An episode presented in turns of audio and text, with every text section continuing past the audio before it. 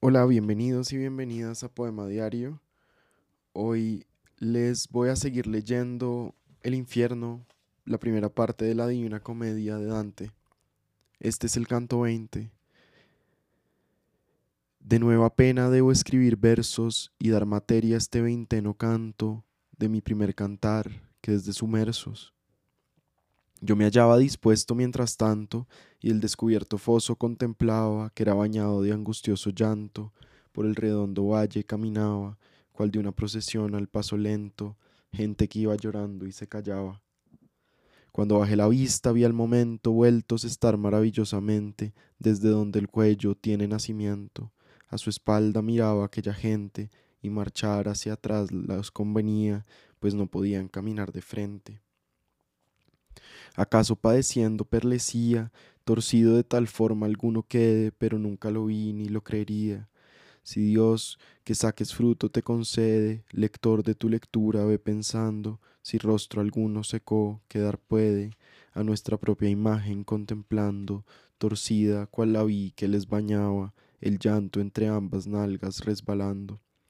Llorando sí en las rocas me apoyaba, del duro escollo y díjome mi guía, que fuera otro necio no pensaba, mate aquí a la piedad del alma mía, quien es más criminal que aquel que siente el castigo que al malo Dios envía.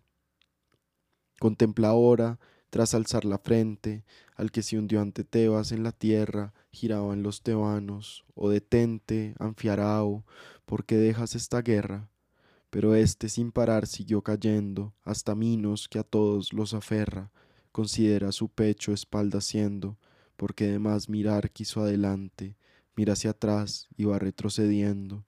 Mira Tiresias que mudó el semblante, cuando de macho en hembra se cambiara y no conservó miembro semejante. Y otra vez de golpear con una vara, hubo a las dos serpientes convenía para que su viril plumaje hallara.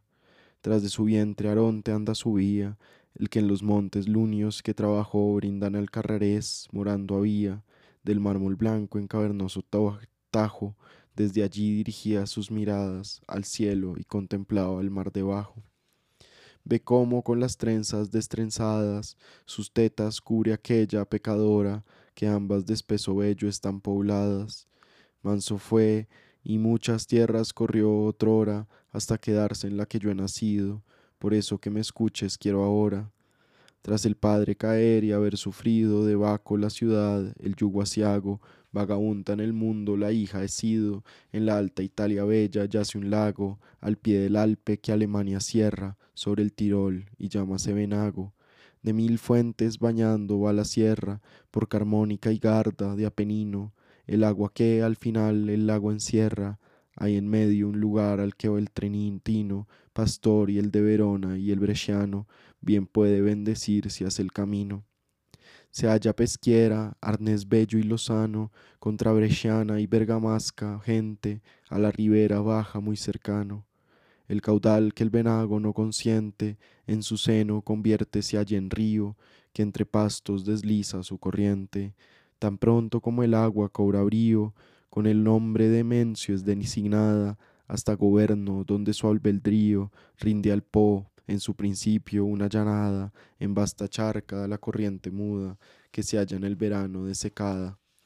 Pasando por allí la Virgen cruda, una tierra vio en medio del pantano, de cultivos y rústicos desnuda, allí para evitar el trato humano, con sus siervos quedóse y con sus artes, y allí moró y dejó su cuerpo vano, las gentes que ocupaban esas partes se acogieron a aquel refugio fuerte, cuyos pantanos eran los baluartes.